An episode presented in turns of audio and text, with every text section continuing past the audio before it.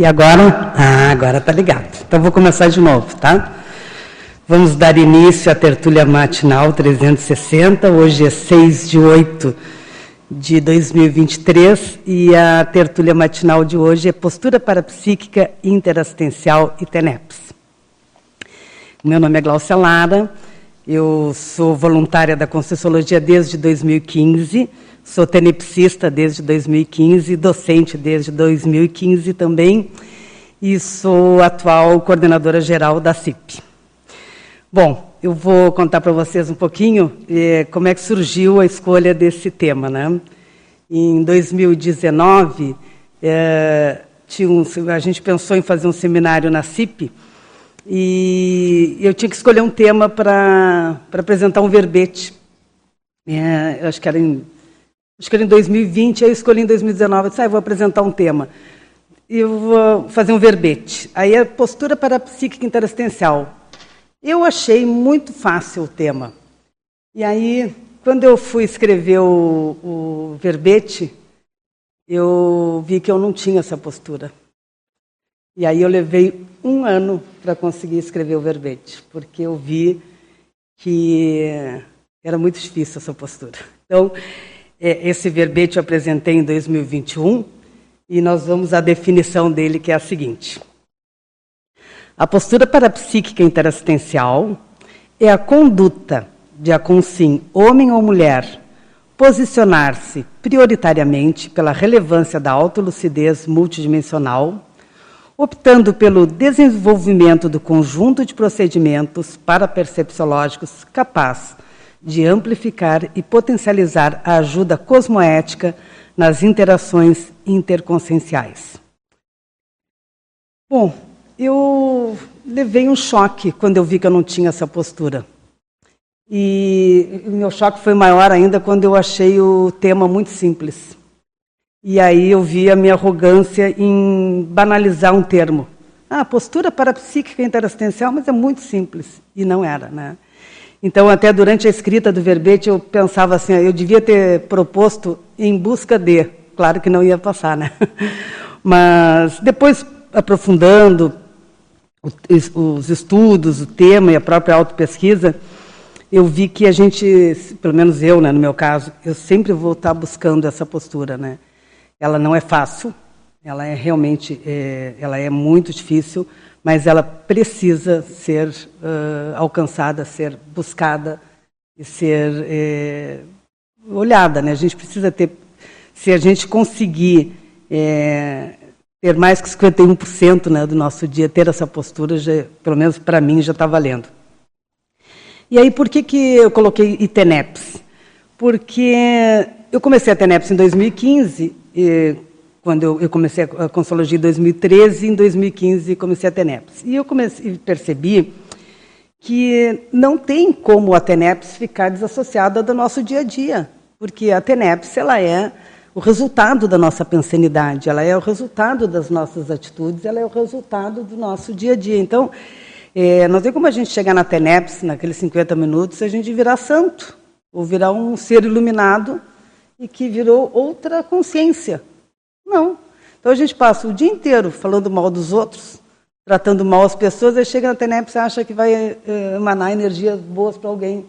Se alguém está fazendo isso, sinto muito, mas está completamente enganado né, na sua forma de agir, e, ou até mesmo não está nem fazendo TENEPs, porque amparador não se acumplicia né, com, com atitudes assim. Então, é, a postura parapsíquica interassistencial e TENEPS ela está intimamente ligada o tempo inteiro, em todas as dimensões.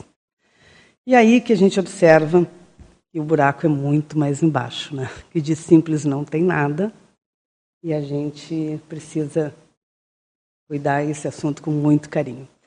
Para eu colocar o slide aqui, é só eu apertar? Bom, então, o objetivo uh, de, dessa, dessa tertúlia aqui, é, até esse tema uh, a gente deu no, no, for, no curso da TENEPS. Quando é que foi o curso da TENEPS? Faz um, faz um mês. Faz um mês, né? Que, uh, A CIP fez uma parceria com a, com a ICTNEPS e o professor Mário Oliveira deu um curso de campo e a gente abriu com essa, com essa, hum, com essa palestra. Né? Então, é, o objetivo dessa palestra lá no curso da TENEPS é justamente era identificar a autopriorização interassistencial para a qualificação da TENEPS. Então, o que eu já falei nesse primeiro início, né? É, o que, que a minha postura para a psíquica interassistencial está ligada à, à coerência da minha TENEPS. Né? Então, essa foi, esse era o objetivo de, dessa apresentação. Essa apresentação ela está fundamentada nisso. Tá? E vocês fiquem à vontade, viu, pessoal? Eu vou falar um pouquinho, mas a hora que vocês quiserem é, me interromper, falar, debater, a gente está aqui para isso. Eu vou contar um pouquinho como é que foi essa história, né? como é que surgiu tudo isso, e aí a gente vai começar. A definição eu já falei para vocês, né, a partir deste verbete, como é que começou. E aí teve um fluxo do desenvolvimento da postura interassistencial durante esse um ano da, da escrita do verbete, se desenvolveu um fluxo dessa postura. Né? Quando eu vi que eu não tinha postura, eu pensei, bom, como é que eu vou desenvolver essa postura? Né? Então, isso tudo vocês podem observar que ela está na fatologia desse verbete, tá? inclusive está à disposição lá na, na enciclopédia. A primeira coisa que eu tive que fazer foi o autoposicionamento cosmoético no dia a dia. Então eu coloquei assim, ó, gente, eu preciso, eu preciso ter um, eu preciso ter um posicionamento cosmoético. Pronto, não tem, não tem saída, é isso.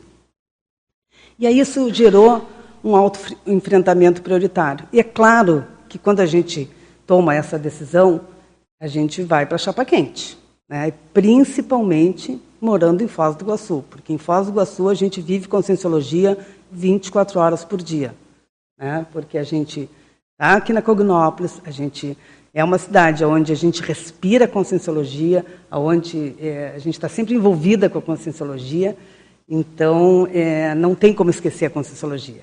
Então é, é, a gente está sempre priorizando a conscienciologia. E a gente vive em função da conscienciologia.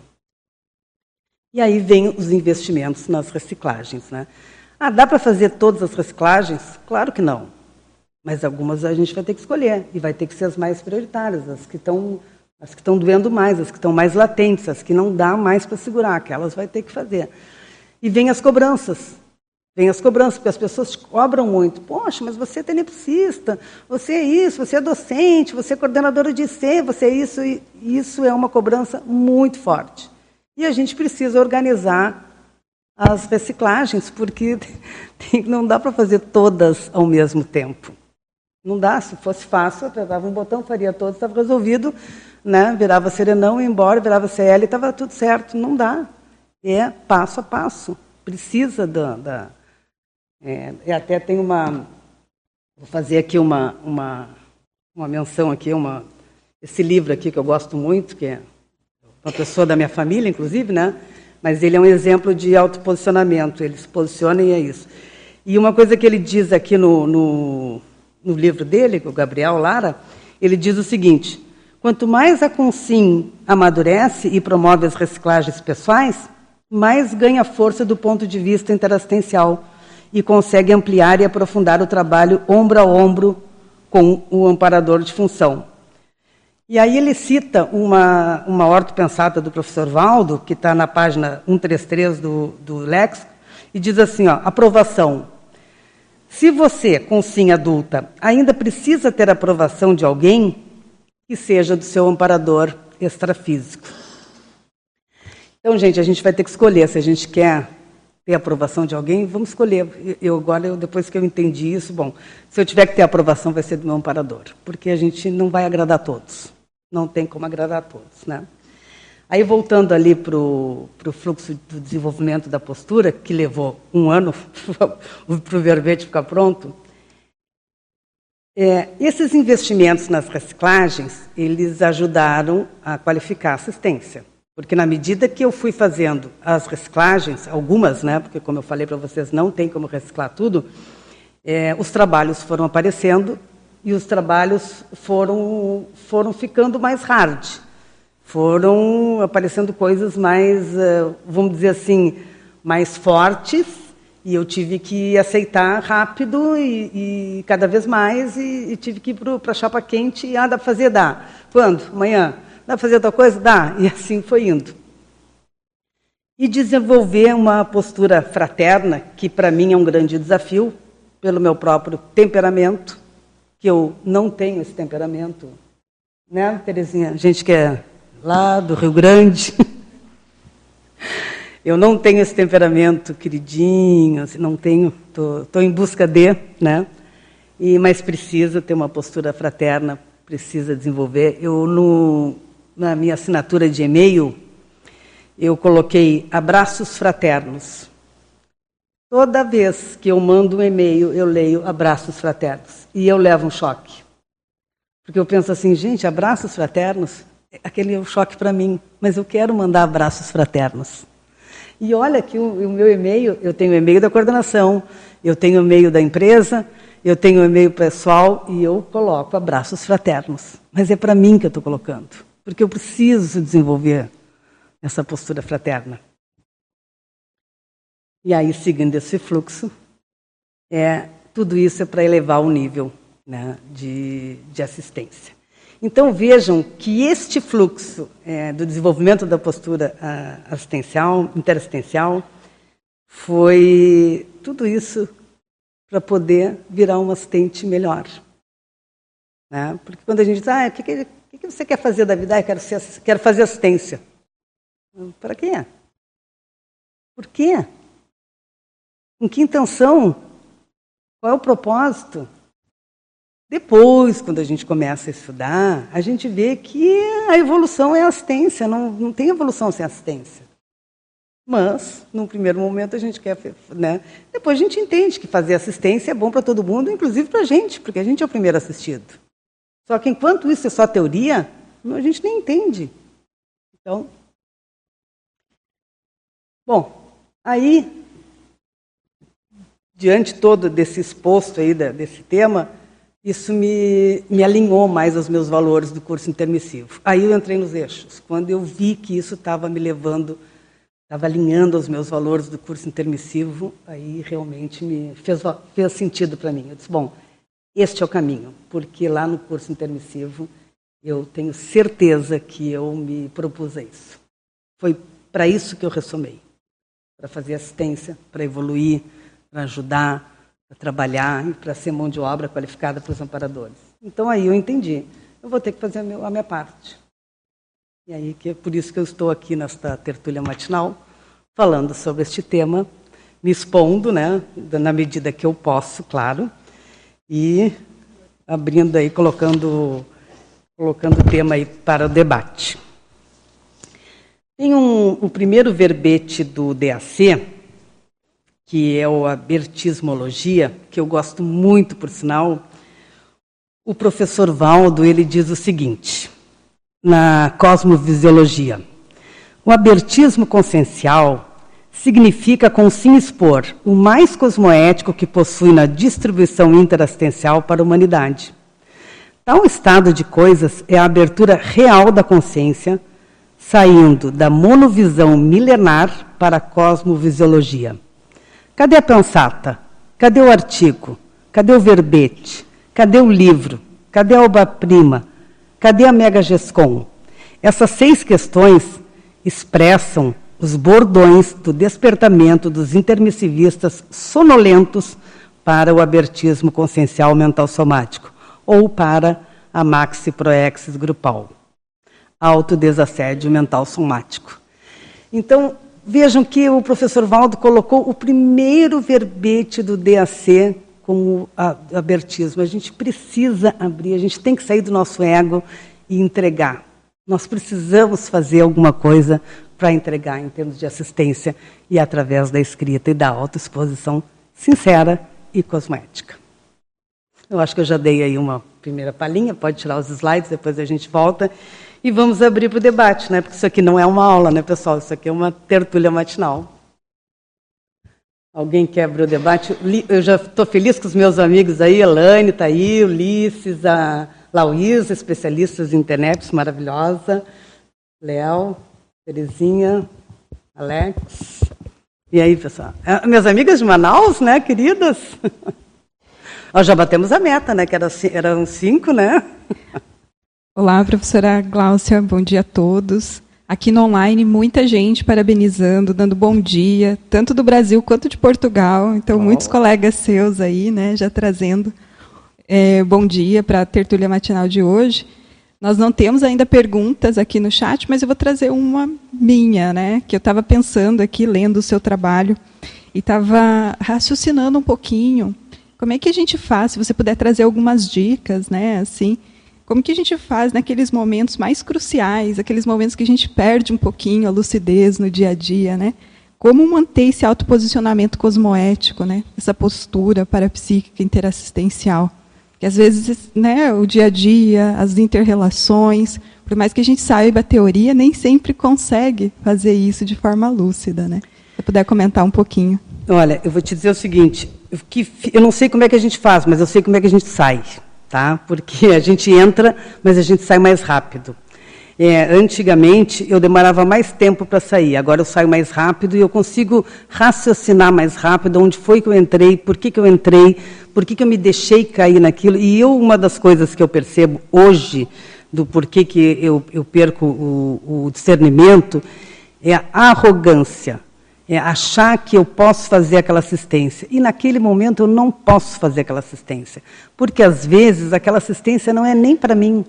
Eu não tenho nem maturidade para fazer aquela assistência. E acontece muito com membros da família, porque a gente acha que pode fazer aquela assistência, porque a gente se acha superior, porque estuda conscienciologia, porque leu mais, estudou mais, e a gente não tem todas as variáveis. A gente não tem todas as condições fazer. E a gente quer porque a gente ama a pessoa, a gente quer porque quer ajudar, mas não dá para fazer assistência. E às vezes fazer assistência até é se afastar. Só que a gente tem aquele processo religioso, estou falando por mim, tem aquele processo religioso ainda, preciso fazer assistência de qualquer jeito. Às vezes fazer assistência é se afastar. Então, eu não sei como uh, evitar de entrar, mas eu já sei como sair rápido. Mas já é uma excelente dica, né? Porque entrar invariavelmente vai ter situações que a gente ainda não conhece e é possível, né, de escorregar e acabar entrando, mas saber sair já é uma grande oportunidade. Mas olha só, professora, aqui no chat, né, é, online, a Marli Cardamone está perguntando assim, ó, vai nesse mesmo sentido, né? Como assistir um grupo que pratica o mal? O que, que é o mal, né? que, que é o mal, né? Porque o mal para a gente pode não ser o mal para eles, né? E que a gente tem que de, defina o mal, né? Acho que ela está perguntando assim em atitudes anticosmoéticas, né? Mas é a lucidez, basicamente. Olha, é, eu vou dizer como eu tenho feito hoje, tá? É, em função da TENEPS, eu realmente me empenho a não pensar mal de ninguém. E hoje o maior investimento que eu faço é não me acompliciar. O que, qual é o, o, o desafio hoje? É a gente se posicionar de forma a, a, não se comprometer, é claro que vai perder algumas amizades, tá? A gente vai perder algumas amizades, porque é, até esses dias eu estava brincando, brincando na forma de me expressar, mas eu estava falando sério. Por exemplo, o voluntariado. Todo mundo sabe que eu, eu já tenho oito anos de, de conscienciologia, já teve muito voluntário que entrou, saiu, entrou, saiu. E antigamente eu ficava chateado com o voluntário que entrava, que saía. E esses dias eu fiz uma reflexão, eu disse assim, gente, a gente melhorou muito, porque na, na época da máfia a gente matava. Porque quem não pode sair é a máfia, né? Porque na máfia mata, entra e não sai mais. Voluntariado não, tem livre-arbítrio, pode sair, a gente não, não pode nem ficar de mal, então pode sair tranquilo. Tem pessoas que saem do voluntariado não falam mais com a gente, pode falar, gente. Não, nós não somos mais da máfia. Eu, particularmente, não sou mais da máfia, estou trabalhando, não quero mais clã, eu quero, eu quero exercer o livre-arbítrio e, e permitir, né, com as minhas energias sinceras, livre-arbítrio meu. Então a pessoa não está voluntariando, não quer voluntariar, desliga. Como diria o professor Valdo, não se esquece, vai dormir, está tudo bem. Não precisa ficar ali no grupo sem. Pode ir embora, está tudo certo. Ah, eu acho que é, é, é, é, o posicionamento, é verdade. Vamos, vamos trabalhar. Quem quer trabalhar, trabalha. Quem não quer, tchau. Nem sei se eu não mudei a resposta, mas é, é o que me, me ocorreu aqui. Mas é isso mesmo. Nós temos uma outra pergunta aqui. A Cândida Coxo está perguntando para você uma coisa bem interessante. Olha só. Quero fazer TENEPS, professora. Pode referir os primeiros passos que devo fazer para iniciar a TENEPS? Obrigada. Primeiro passo, cadê a. Né? O manual da TENEPS. Eu acho que tem gratuito no, no site da Editares, né? É. Primeiro que a TENEPS é uma decisão pessoal, né? Porque ninguém pode dizer nada para ninguém sobre TENEPS. É uma técnica pessoal que é para o resto da vida. A pessoa é que vai entrar em contato. Olha a definição de TENEPS que o, que o professor Valdo colocou aqui no manual da TENEPS. Tarefa energética pessoal é a transmissão de energia consciencial, assistencial, individual, programada com horário diário da consciência humana, auxiliada por amparador ou amparadores, no estado de vigília física ordinária, diretamente para consciex, carentes ou enfermas, intangíveis ou invisíveis, a visão humana comum, ou sims projetadas ou não, próximas à distância e também carentes ou enfermas. Aí ele coloca ali uh, nove expressões empregadas para caracterizar a prática da TENEPS. Mega desafio para o ser humano, passe energético no paciente desconhecido, passes para o escuro, passividade para a psíquica solitária, é, psicogrupo unitário, semipossessão benigna assistencial, serviço da compensação energética, sessão energético anímico para a psíquica individual e sessão para a psíquica ou mediúnica do eu sozinho.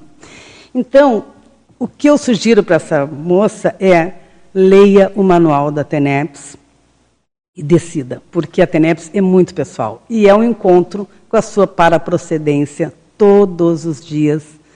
E uma coisa que eu, quando comecei a TENEPS, a minha vida mudou, porque a minha vida mudou, porque a minha vida ficou em torno da TENEPS. Mudei toda a minha vida em função da TENEPS. E eu sou muito feliz com o TENEPS. Eu acho que a minha vida nem teria sentido se eu não fizesse TENEPS. Posso aproveitar? Bom dia a todos. Parabéns, professora Glaucia, pelo. O paper está muito bom, assim. Aqui na página 1, você traz ali na, na página 1 sobre o item 2, agenda, né? Fala sobre quer ajudar os amparadores extrafísicos? Melhore a agenda, pessoal da TENEPS. E mais adiante na argumentação vem a questão da prioridade. Acho que um tema tem a ver com o outro. Para tornar possível a consecução das tarefas diárias do parapsiquista, faz-se necessário organização no desenvolvimento da agenda pró-evolutiva, a qual só é viável a partir da delimitação das prioridades pessoais.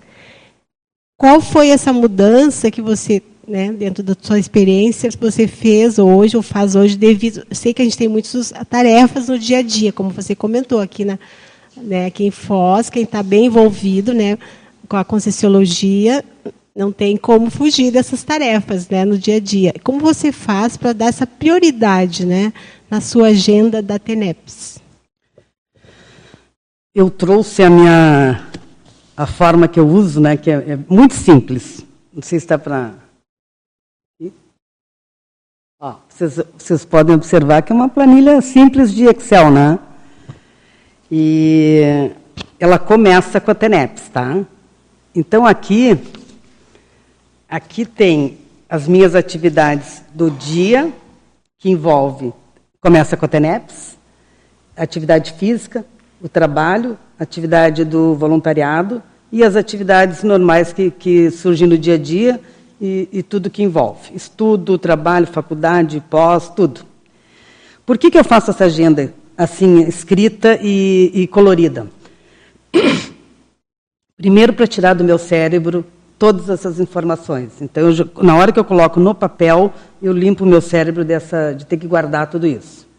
Segundo, para avaliar para aonde que eu estou colocando a minha energia e, aonde, e o que, que eu estou priorizando.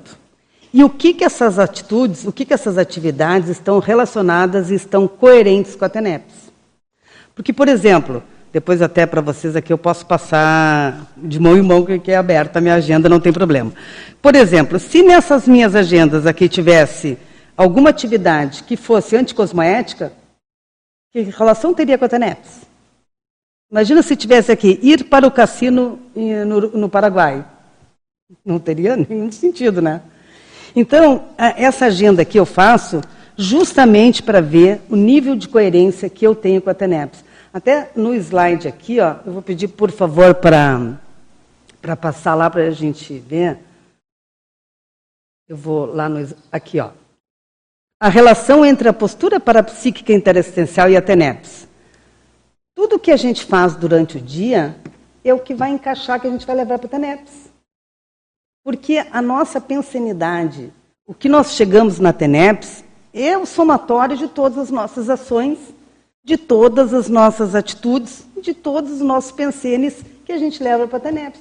Por que, que a TENEPS diz assim, por que, que no manual diz assim, ó, comece pela, pelo o, uh, uh, reprogramando tudo que você fez na, no, no dia anterior ou nas últimas 24 horas, pessoas que ficaram mal entendidas para você recompor. Por que, que é para repassar as últimas 24 horas? É para ver se você deixou algum rabo preso, para ver se você uh, pisou na jaca ou fez alguma coisa. Então, essa coerência entre o dia anterior e a TENEPS, eu faço de manhã, né?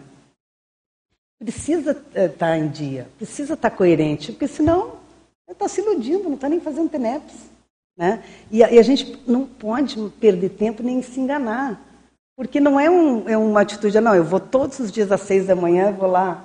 Não, tem que ir consciente, tem que fazer a coisa certa. É o meu tempo, é o tempo dos amparadores, é a minha energia. Essa ressoma, eu ressomei, eu estava lá no intermissivo, eu já tive rememoração, eu já tive projeção que eu estava lá, eu vi, né, é auto-experimentação, e aqui depois a gente vai falar sobre o princípio da descrença. Quer dizer, não tem quem enganar, vamos ser coerentes. E aí colocar no papel, com corzinha, eu coloco com corpo justamente para ver por que está rosa, por que, por que, que para mim a TENEP está rosa? Está prazeroso, porque às vezes às vezes está verdinho, entendeu? Às vezes não está rosinha. Então, é, então assim, ó, por exemplo, às vezes, às vezes a empresa está laranja, às vezes está hard mesmo, o que, que eu vou fazer? Então, dependendo da, das cores, eu vou vendo como é que a coisa está tá andando. Né? Então, precisa, a gente precisa olhar realmente e ver o que, que eu estou fazendo dos meus dias, com as minhas energias, com a minha pensanidade e assistência, porque senão o que é a postura? Né? Estava refletindo assim, por exemplo, né? eu também faço às seis horas da manhã.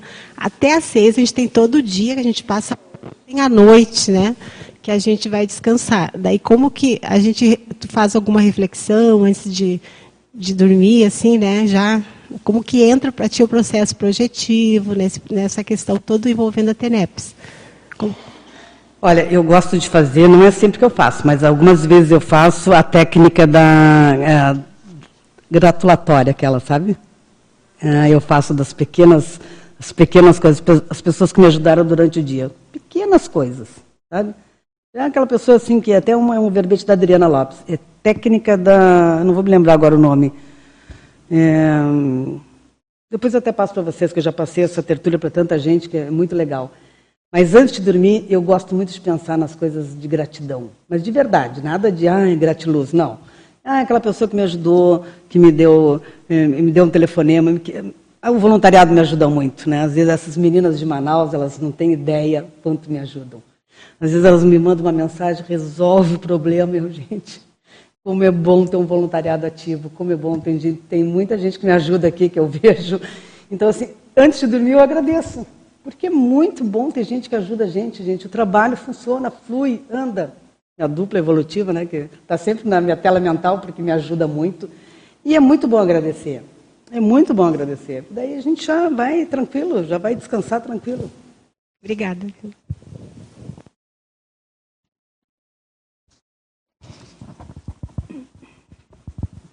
Bem, bom dia, Glaucia, bom dia a todos.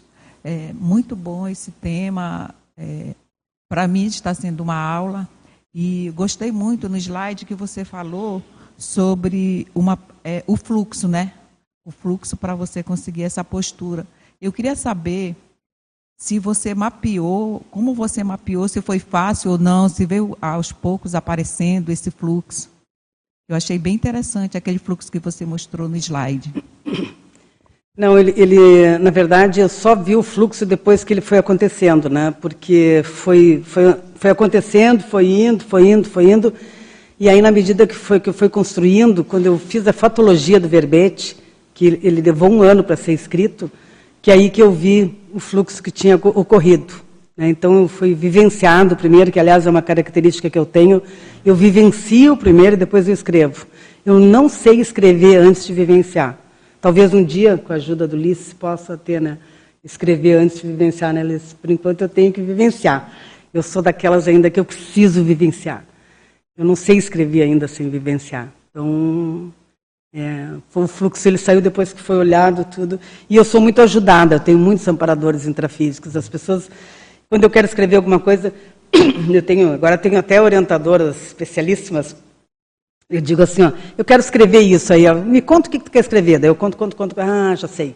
Porque eu tenho a vivência, eu tenho a experiência e às vezes organizar é que eu ainda não sei. Né? Esses dias eu tive uma, uma assessoria né, para a questão de escrever um livro, e aí a pessoa disse assim, ó, oh, o livro está praticamente pronto. Não tem livro pronto, claro que não, né? Mas o conteúdo você já tem, o norte você já tem. Claro que agora é sentar e escrever, né? Então, eu tenho as experiências, mas eu preciso organizar o material para a própria, né, a própria TM, para fazer a TM, tem, tem material? Tem, mas como é que se faz?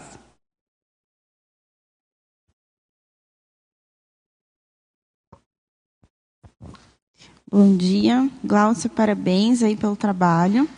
Eu adoro esse tema, né? Meu tema de pesquisa também. Também tem essa questão, essa afinidade com a TENEPS. Eu queria que você falasse, por favor, aqui na página 2, sobre abertismo de novo. Acho que você chamou atenção. E eu queria que você passasse um pouquinho sobre esse abertismo e depois eu vou trazer uma reflexão que eu fiz lendo esse, esse item. Tá. Aí eu vou falar agora sobre um verbete do professor Valdo, que está inclusive na remissologia do, do, do, Postura Parapsíquica, que eu apresentei em 2021, que é o abertismo consciencial. Então eu vou falar a definição dele, que é a condição avançada da consciência neofílica, com abertura omnilateral da autopensanidade ao conhecimento quanto à evolução da consciência, capaz de executar intencionalmente com a própria vida as técnicas evolutivas avançadas da conscienciologia.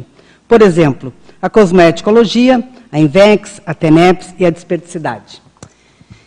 Então, eu acho que o abertismo consciencial ali, ele já está dizendo tudo, né? Ele falou das técnicas, ele falou da cosmética, ele falou da, ele falou do, deixa eu ver aqui da, mais da neofilia e ele falou da evolução. Não tem como a gente não, não buscar o abertismo consciencial, né? De outra forma, a gente não vai conseguir evolução. Eu acho que eu, eu perguntei, mas não fui tão clara. É o abertismo epígrafe, no parágrafo anterior. Ah, desculpa, desculpa, desculpa, desculpa, desculpa. o abertismo consciencial é a conduta inicial ou sensitivo que está disposto a distribuir as suas experiências mais cosmoéticas. Ah, desculpa. Visando desculpa. sair da monovisão milenar, egocentrismo, para a cosmovisão universalismo. Isso, esse aqui ele foi baseado no, no DAC, que é do abertismo, abertismologia, né? A gente vem a muitas vidas só olhando para o ego, né? Então a gente vem a muitas vidas só cuidando de nós e, e até por hipótese, né, a gente veio matando, morrendo, matando, morrendo. Me parece que agora a gente está aprendendo a fazer assistência, né? Então agora que a gente está saindo da casca, agora que a gente está olhando para o outro, agora que a gente está aprendendo, pelo menos nós, eu admito que, é, imagino eu que seja a primeira vida que eu estou fazendo TENEPS, né?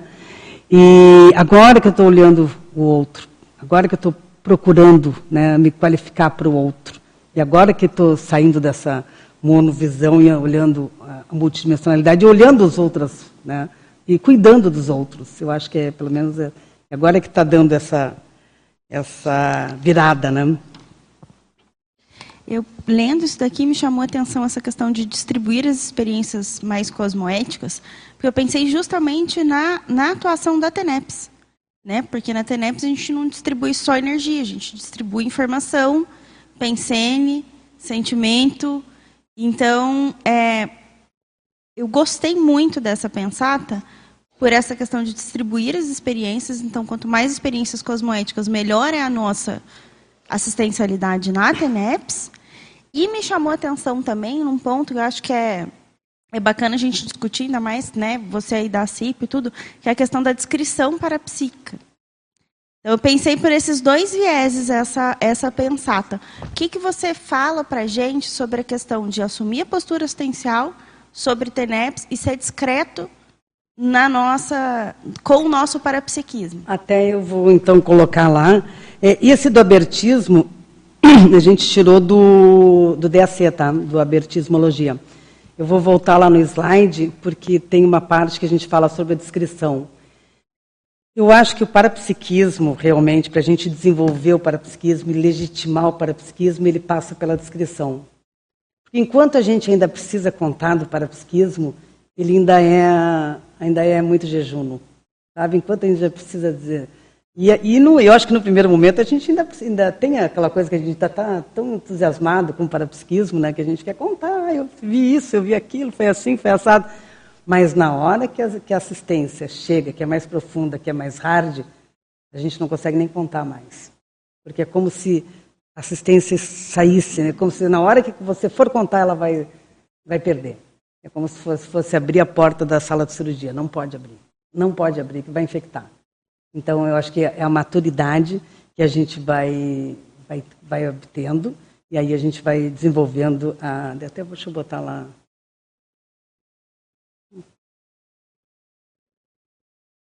Ah lá, já entrou. Ah, deixa, eu posso voltar um pouquinho na agenda útil só para a gente chegar ali. Tá. Eu já vou, eu já vou no teu, tá, Luiz? Da questão da agenda, Terezinha, quer ajudar os amparadores extrafísicos? Melhore a agenda pessoal e a TENEPS, tá? Então, agenda útil. Você considera a sua agenda útil? Como distribui suas atividades? Ações pró e contra a TENEPS. Aí, observando a agenda, a gente vê, né? O que a gente está fazendo. E identificar a intencionalidade das nossas atividades, né? Por que, que eu faço aquilo? Por que, que aquelas tarefas estão ali, né? Aí os otimizadores, né? Autoconscientização, autocoerência, descrição. Um dos otimizadores é, da, da TENEPS e da postura parapsíquica interassistencial é a descrição. A hora que a gente entende isso, a gente muda de patamar, porque eles conseguem nos passar mais demanda. É como se fosse aquele. Eu fico imaginando assim numa escola. Tem o professor, tem o coordenador de área, tem o, né, o, o diretor. O professor sabe uma coisa, o coordenador, vocês que são professores sabem, né? O coordenador sabe outras coisas e o diretor sabe outras coisas, né? E está todo mundo funcionando. Então, se a gente quer ser coordenador, a gente vai saber uma coisa. Se a gente quer ser diretor, a gente vai saber outra. Então, se a gente quer. Vai depender da nossa postura para a gente ter a, a, função que vai ter na assistência. Né? E depende de nós. Né? Não, não, é, não, é, não é indicação de cargo, não, é nossa postura. Desligo. Eu acho que esse ponto a gente está reforçando aqui porque ele é extremamente sério mesmo principalmente quando a gente se torna tenepsista. A questão do que, que você vai né, pensionizar sobre o pedido que você recebe, o que, que você vai falar sobre sua TENEPS. Eu acho que tem situações, por exemplo, que dá para a gente escrever tranquilamente, que vai, que tem uma finalidade assistencial, que vai ficar meio que neutra, ou uma situação já resolvida, mas tem situações que não dá para comentar. É igual no voluntariado, tem coisa também no voluntariado que é sigilo pensênico, e é sigilo pensênico senão assistência não acontece. Então, esse ponto, eu acho que para quem estuda parapsiquismo, para quem quer melhorar o parapsiquismo, ele é um, um ponto assim primordial. Né? Oi, Glaucia. Oi, querido. Olha, tem uma impressão que você me passa, que é de que você está falando de um, uma condição que você não está acomodada. Né? Então você está falando de alguma coisa que de alguma maneira você tem conquistado, mas ao mesmo tempo você está em movimento, sabe? É diferente daquela coisa da pessoa que diz que já alcançou, entende? É, essa impressão, eu estava aqui pensando, se como que você lida, se, se essa impressão está de acordo, né? E como que você lida com você em relação a essa busca, esse movimento, e como que você lida em relação aos outros. Por exemplo, agora você está falando para os outros, né? você está comunicando, você está dizendo algo para as outras pessoas. Isso é, comunica para as outras pessoas. Né? Então, uma coisa é você pensar assim no seu movimento, e outra coisa é pensar como é que você vê o movimento das outras pessoas, sabe? É, eu estava aqui imaginando, né, se você for fazer seu livro sobre isso, sua pesquisa, né? Eu acho super útil é, você comunicar de um jeito em que a pessoa perceba o que está dentro disso, o que está fora disso. Né? Então, você pode dizer assim, ah, o que é a postura parapsíquica interassistencial e o que não é. Por exemplo, ideias assim. Né? Mas isso muda o tempo todo para você. Eu estou pensando assim, isso vai mudando, vai mudando. Então, como é que você vê esse desafio? Como é que você vê a diferença entre você dizer isso para você mesma e você dizer isso para os outros? Tem diferença? Entendeu a questão? Entendi, mas eu, eu não separo uma coisa da outra. Tudo que eu digo para os outros, eu estou dizendo para mim. É, quando eu estou falando para o outro, primeiro eu estou falando para mim, porque eu não consigo me, me separar disso. É, primeiro, eu, mas respondendo, é uma eterna construção. Eu, eu não acho que a gente vai ter uma postura estática. Desculpa. Eu acho que a gente vai estar sempre em busca de. Isso que eu acho. E na medida que a gente vai conseguindo melhorar a postura, que vai conseguindo afinar, a gente vai só vai validando na medida que vai chegando as assistências e que a gente vai conseguindo dar conta.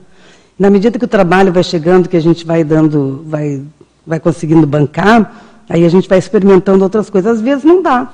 Oh, por exemplo, onde que eu estou vendo aqui onde que eu queria chegar com essa pergunta. Rigor. Você é mais rigorosa com você? Você é do mesmo jeito com os outros? Algo assim, entende? É, eu estou imaginando que tem diferenças na maneira como a gente se trata e na maneira como a gente trata os outros. É, Entende a questão? Entendi, entendi. Não, a relação, a diferença que tem entre eu e os outros é que eu não posso me separar de mim. E dos outros eu posso. Entendeu? É o único problema, porque se eu ficar chateada comigo, eu não posso me largar num lugar e ir para o outro. Mas se eu ficar chateada com o Alex, por exemplo, eu posso ficar quatro horas sem falar com ele. Entendeu? Então, eu, por isso que eu digo assim, ó, eu, eu tento eu acho que eu, eu, sou muito rigorosa no sentido de, se eu ficar chateada, eu, eu, eu fico. Eu, eu, não, eu, não, eu, não, eu, eu gostaria que todo mundo agisse de forma como eu penso, só que eu já vi que não é assim. Não é assim. Então eu tenho que alinhar as expectativas. Não posso esperar nada de ninguém dentro da minha lente. Não dá. Já entendi que não dá. Nem, nem contratando na empresa, nem no voluntariado, nem nas relações familiares, não dá. Então o desafio é zera as expectativas e entende. Então, é respeitar, e essa é uma frase já tão batida, tão batida, respeitar o momento evolutivo do outro. Para mim, hoje é o mais difícil, porque não sei que momento evolutivo que ele está ainda. Eu estou mal, mal descobrindo o meu. É, olha, é, outra impressão que eu tenho é que postura parapsíquica interassistencial, e até a própria TENEPS, para quem está na CCCI, pode parecer um tema corriqueiro. Né? É. Mas, ao mesmo tempo, esse desafio de dizer o que é e o que não é, para algo que é dinâmico e que pode fazer parte do dia a dia das pessoas, né? a impressão que eu tenho é que isso corre o risco de ser uma espécie de um núcleo ideológico dentro do ambiente da conscienciologia. E, de certa maneira, é. Mas, ao mesmo tempo, tirar essa carga de um, uma, um núcleo ideológico, ou seja, que fosse algo doutrinário, né, que tem que ser, e dando dinamismo a essa noção né, como algo que dentro da cosmoética é como se fosse um, um patamar realmente básico, sabe? Comunicar isso eu acho muito desafiador. Entende? Ou seja, é, dar um caráter assim da cientificidade da conscienciologia para esse assunto, sem carregar isso com aquela coisa de um núcleo de seita. Ah, não, ali a gente tem que fazer assim, tal, não sei o quê. Né? Eu acho isso, assim, é, de um diferencial total. Conseguir fazer isso, porque eu acho que não é fácil. Não, Entende? eu assim, também acho que dá esse caráter é, descortinado de, de, uma carga ideológica maior. Por exemplo, Ulisses, quando o professor Valdo lançou o Manual das NEPs, ele diz é, não pensar mal de ninguém, ele, ele colocou o primeiro pontinho ali, ó, TENEPS não combina com pensar mal de ninguém, ou falar mal de ninguém. Então é o seguinte, é o primeiro ponto, se vai pensar mal de alguém, nem faça NEPS. Aí eu te pergunto, tem gente que não pensa mal de alguém? Claro que não, as pessoas pensam mal das pessoas, mas no mínimo, eles estão tentando é pensar menos mal, ou lembrar que é para não pensar mal. Ou, olha, tem que lembrar disso. Até aqui nesse, nesse livro aqui do, do professor Oswaldo Vernet, ele fala aqui na, na, numa página aqui que ele fala assim, ó, autodeclaração de experiências, e ele diz o seguinte, ó, do autoplanejamento técnico da aceleração evolutiva, e ele cita algum, algumas, uh, algumas coisas para poder acelerar. Uma delas é a despertologia. Então ele, ele diz assim, ó, vamos criar oportunidades de aplicação de trinômios. Auto, autocontinência, uh, uh, desculpa, autocontinência metapensênica, autodesassedialidade, autoimperturbabilidade. Isso é muito difícil, mas ele está deixando escrito assim, ó, dá para fazer. Se quiser tentar, é assim. A outra, determinologia, criar oportunidades de atualização do trinômio, vontade, intencionalidade, auto-organização. É fácil? Não, não é, mas ele está dando aqui, vamos, pega esses trinômios e tenta. A interassensologia cria oportunidade de exercício do trinômio, acolhimento, esclarecimento, encaminhamento. É fácil? Não é. Todo mundo fala essa, esse trinômio aqui. Quem consegue acolher, esclarecer e, e encaminhar? Mas de verdade, fazer mesmo.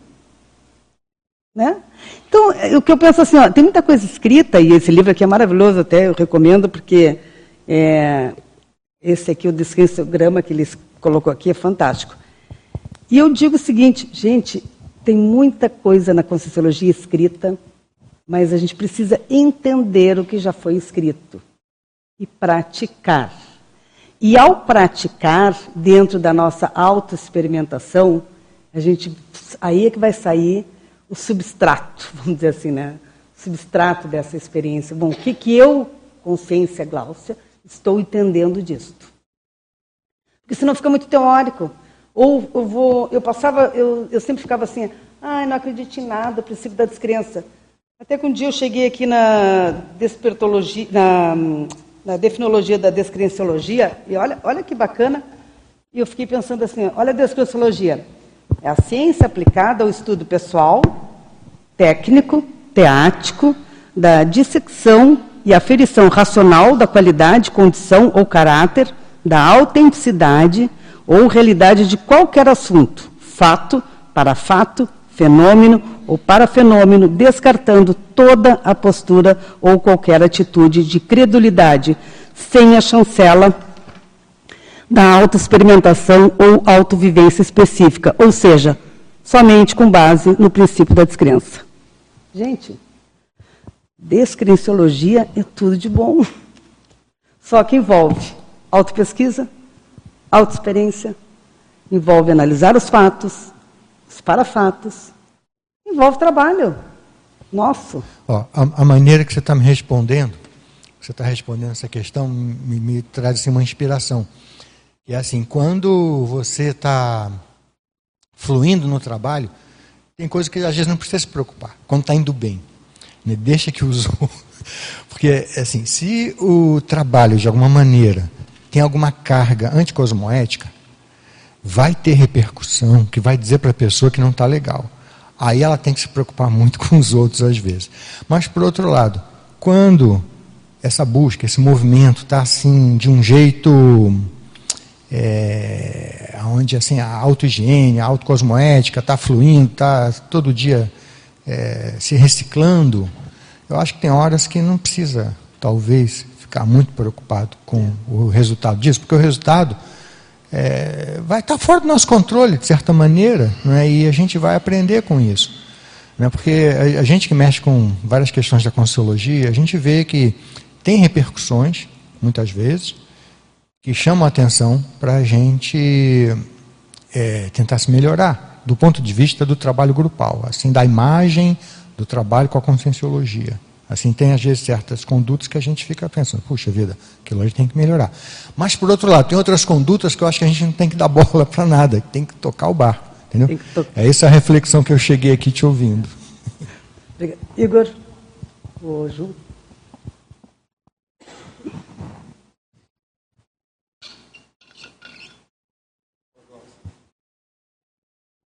Tudo bem? Parabéns aí. Obrigado aí pela oportunidade de debate. É, não, eu, eu só eu, eu, na época, na hora que eu levantei era mais para falar sobre a descrição, que uma das coisas que a gente, né, de vez em quando conversava e tal, é, era mais naquele sentido assim, primeira, a primeira coisa, eu acho que a primeira regra é quem define o nível é o assistido, né? Então assim, ele vai dizer o que que ele precisa saber, como que ele precisa saber, o quanto que ele precisa saber. E, e aí volta para isso que você acabou de falar do respeito. Né? Eu acho que é, é, é, é lembrar sempre assim, você está fazendo a, a, assistência. A TENEPS, é, é, digamos assim, já, já é um, um, auge, é um tipo de auge da assistência. Mas qual é a assistência? Você está fazendo para o outro, pelo outro. Não porque você não, não, não é para o seu ego, né? não é para o seu. Né? Ah, porque hoje, hoje eu fiz assistência, vou dormir com, com, com vocês tranquilo. Não, não, não, a, a medida nunca pode ser você quando a gente muda de perspectiva. E eu, eu acho que isso é um, é um ponto importante. E aí, assim, até chegar. O Aldo tinha aqui com a gente, falou assim: gente, vocês não podem saber. Eu sei e vocês não podem saber. E aí? Quem está errado aqui? Vocês que não estão correndo atrás do prejuízo, né? Não sou eu que estou acessando a informação e não posso compartilhar. Vamos, vamos. Se vocês tivessem melhor, o nível de debate aqui era outro. Então, assim, é, também, aí, aí eu acho que era o nível de transparência da interassistência, sabe? Tipo assim, olha, eu sei e você não pode saber. E você não, e eu só não, eu só não posso contar porque você não tem o nível para escutar o que eu tenho que falar, entendeu? Só que ele falava tudo que ele podia, porque o nível era nosso, não era o dele. Né? Como tinha coisas que ele só soube depois que voltou a ser Zéfiro. Que ele mesmo falava, eu não tenho acesso a toda a parapsicoteca eu, da minha história. Eu só, vou, só vão liberar depois que eu, que eu assumir de novo é, a, minha, a minha para-identidade. Então, assim, é, é, sempre o outro. O nível está sempre no outro, o nível está sempre fora. Né?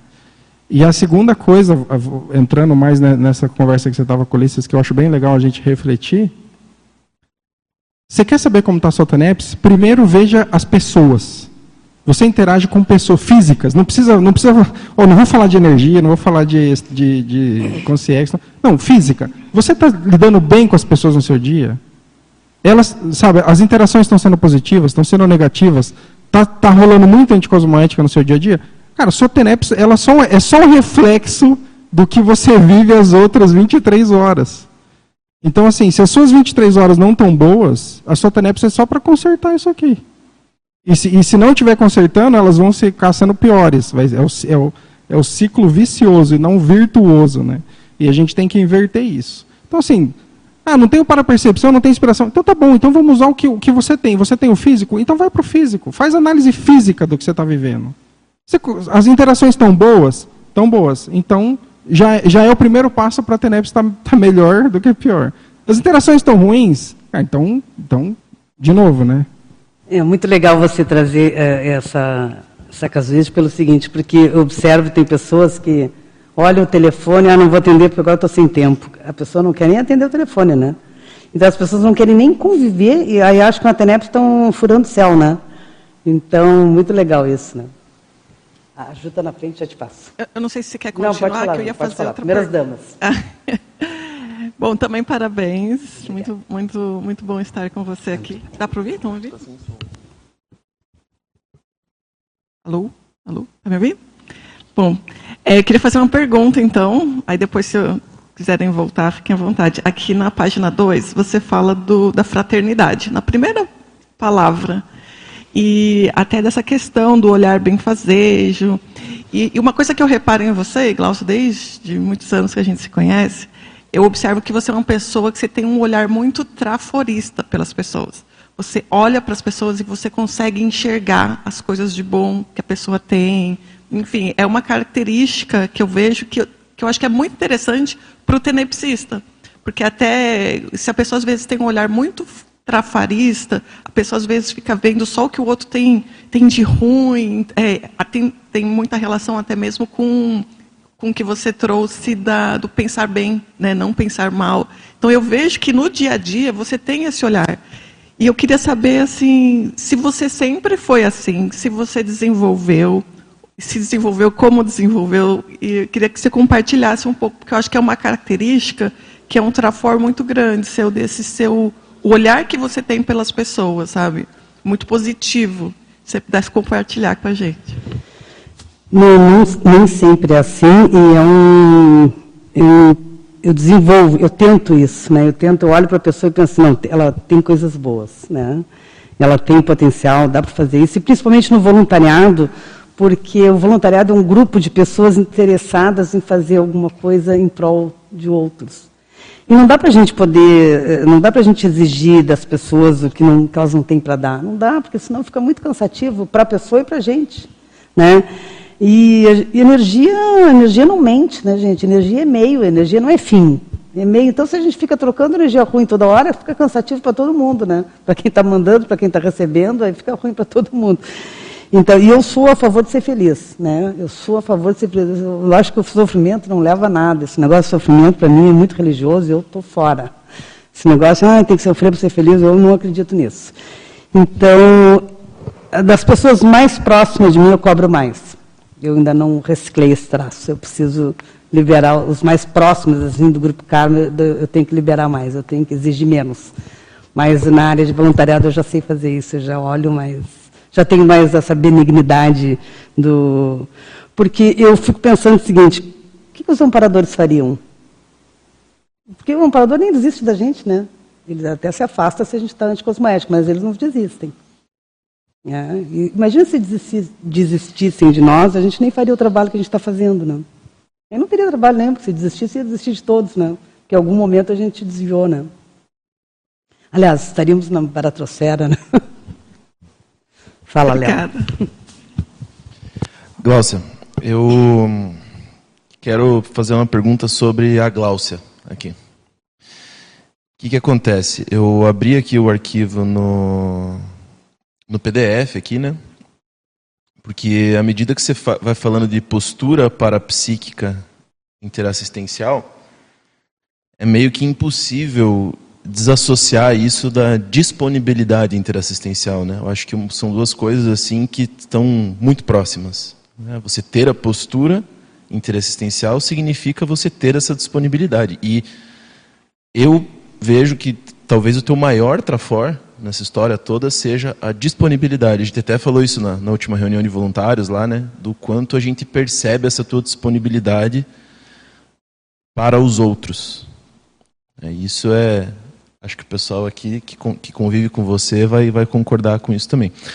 E aí eu, eu pesquisei aqui a palavra disponibilidade no teu arquivo aqui, e o que me chamou a atenção é o seguinte, o título aqui, acho que quem está com o documento impresso vai poder conferir isso também. O título está escrito Postura Parapsíquica Interassistencial e TENEPS. Mas na, no cabeçalho da página, na segunda página, no cabeçalho lá em cima está escrito Tertúlia Matinal 360, disponibilidade para a psíquica interassistencial. Lá em cima, em cima do texto, no, no cabeçalho. Meu, no meu não está. Ah, tá. Em cima lá no cabeçalho, não no texto, no cabeçalho. Ah, como é que saiu assim? Ah, saiu errado. E aí, e aí você veja, saiu, eu não sei qual que foi a, a, o erro aí, se foi um erro de digitação, mas veja que interessante isso, porque eu estava procurando sobre disponibilidade no texto e apareceu ali no cabeçalho. Não vi. Para você ver como as duas coisas elas estão muito próximas, né? E, é, e aí, o que, que eu queria perguntar para você? Como que é a tua visão sobre essa questão da disponibilidade? Como que você se posiciona em relação a isso? A gente já falou algumas vezes sobre a, a tal da extra pauta, né? Então eu vejo que você está muito conectada com isso, né? De estar tá sempre enxergando assim o, o, o que, que eu posso fazer além da, do, do script aqui, né? Então eu queria entender um pouco mais qual que é o teu posicionamento, quais as reflexões que você já fez sobre essa disponibilidade para os outros e para o trabalho. É, eu penso que a assistência, ela parte da disponibilidade, né? Porque se a gente não estiver disponível, não tem como ter assistência. Imagina o seguinte, tem um trabalho para ser feito, e aí os amparadores contam com a gente. A gente diz não, acabou o trabalho. Pode, não posso. Acabou. Pode assumir a CIP? Não. Pode morar em Foz? Não. Pode? Não. Quer dizer, o não fecha as portas, né? É, esse, esse não, você está dizendo de coisas maiores, assim, né? De ah, assumir a CIP, de de vir morar em Foz são decisões muito grandes para a tua vida, né? Mas eu digo que isso é perceptível na tua manifestação nos mínimos detalhes, assim, né? Então, por exemplo, dificilmente eu ligo para você e você não atende. Esse, isso que você estava falando da, da, chamada aqui, né? Então, a, tua disponibilidade ela é perceptível até nessas coisas mais corriqueiras, assim, do, do dia a dia, né? Mas é isso que eu estou te falando. É, para mim, a assistência está ligada à disponibilidade, entendeu? Então, é para fazer as grandes, tem que fazer as pequenas. Se não tiver acesso, não tem assistência. Imagine se a pessoa te liga no momento que ela está precisando muito e você não atende, e naquele momento perdeu a assistência. Entendeu? Para mim não, para mim não tem, não posso. Ah, não, está o horário, eu não atendo. Não, eu atendo. Eu semana passada eu atendi um, uma ligação, uma pessoa que eu precisei levar para o hospital. Pronto. Eu atendi, levei e deu. Tudo certo. E detalhe, eu estava na Teneps. Mas eu, eu, recebi a informação assim, eu levo o celular para a Teneps. Levei, tocou, eu atendi, parei a Teneps, levei a pessoa para o hospital. Simples assim.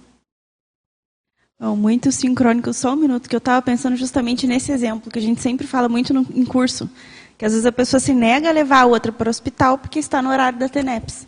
é uma coisa que, assim, às vezes a pessoa não entendeu o processo e isso acontece. A gente sabe de casos que isso acontece. Mas eu achei muito sincrônico que você deu exatamente o, o exemplo contrário. Não, e eu, antes de ir para a TENEPS, assim, ó, leva o celular para a TENEPS.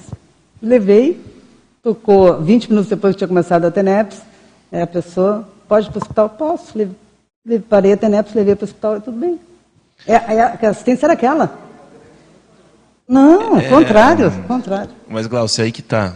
Você está falando de um jeito que faz parecer simples, e é simples, só que isso é um gargalo para a grande maioria das pessoas, né? De, de, de, compartimentar a vida assim, não, agora não posso mas, porque eu estou ocupado. aí é que está a questão, o autoposicionamento. Você Perfeito. quer realmente fazer assistência? É se doar, é estar disponível para os amparadores. É assistência é doação. Essa, essa, e às vezes assistência é não fazer nada mesmo, às vezes é, é, é se afastar. Mas assistência é disponibilidade, é prontidão. É prontidão. eu acho que esse, Glaucio, é um tema de pesquisa que você poderia explorar e tem muita autoridade moral para ah, falar. Gente, a gente vem fazer uma tertúlia matinal e sai com mais tema. É, é, Não, e, eu digo, acho que merece um, né, um livro, alguma coisa assim. Não, vou que... te dizer, né? Eu mas, vou, eu vou passar assim, a palavra para Manaus. Não, mas, mas o que eu queria dizer assim que, que isso está tão impregnado assim na tua, na tua manifestação que a gente estava conversando na última, na última reunião até da CIP ali, né? Que a gente sabe que deu algum problema, ah, deu algum imprevisto, que um professor não vai poder dar. A gente sabe, ah, liga para a Glaucia que, ela, que a gente pode contar com ela. Né, já, é uma coisa assim que, que o pessoal sabe que pode contar com você.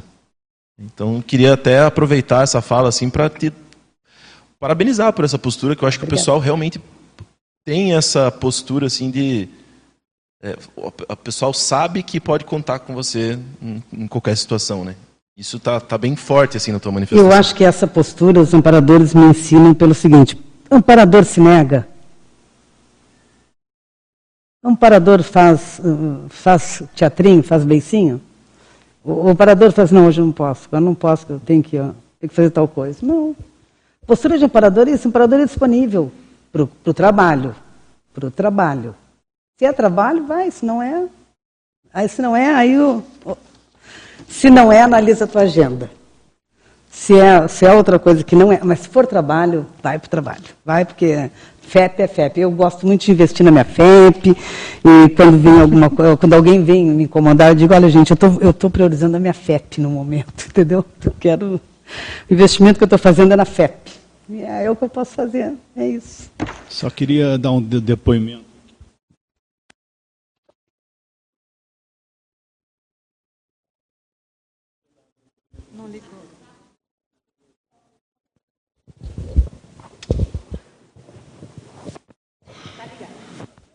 Oi, tá. Em cima do que o Léo falou, porque isso eu estou com a Gláucia desde 2015, né? Acho 15. Cuidado com as contas aí, Alex.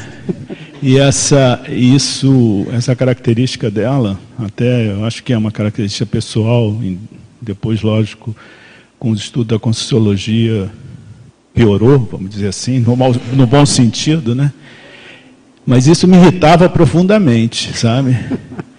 Porque muitas vezes que a gente estava conversando, ou estava falando de trabalho, né? A gente tem uma empresa e tal, ela atende o telefone, ela interrompe, né? Assim, né? Isso me, me irritava muito. Até que um momento que eu falei assim, ó, não adianta eu me irritar, porque só estou eu sendo né, prejudicado nessa história, porque ela não vai mudar, é uma característica, como você falou.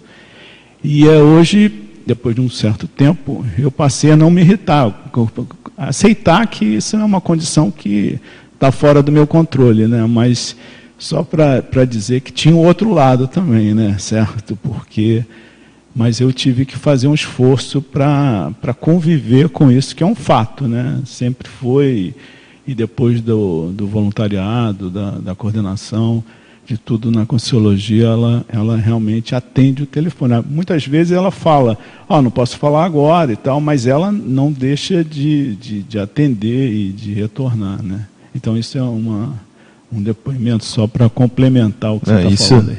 Isso que você trouxe é legal porque a gente pode ver por outras perspectivas né, a situação. Mas tem uma coisa que, que talvez irrite mais do que isso, é quando você tenta ligar para uma pessoa e ela não atende.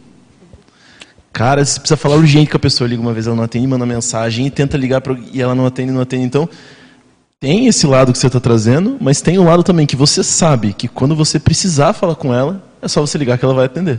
Então, é, a gente sempre tem várias formas de analisar uma situação, né? E, cara, às vezes precisa falar com uma pessoa e fica lá duas, três horas e não consegue, pessoa não tem essa disponibilidade. Talvez o raciocínio dela seja assim: bom, já tô, já tô com você aqui, então deixa eu só ver se tem alguma emergência aqui para resolver, daí eu já volto aqui, né?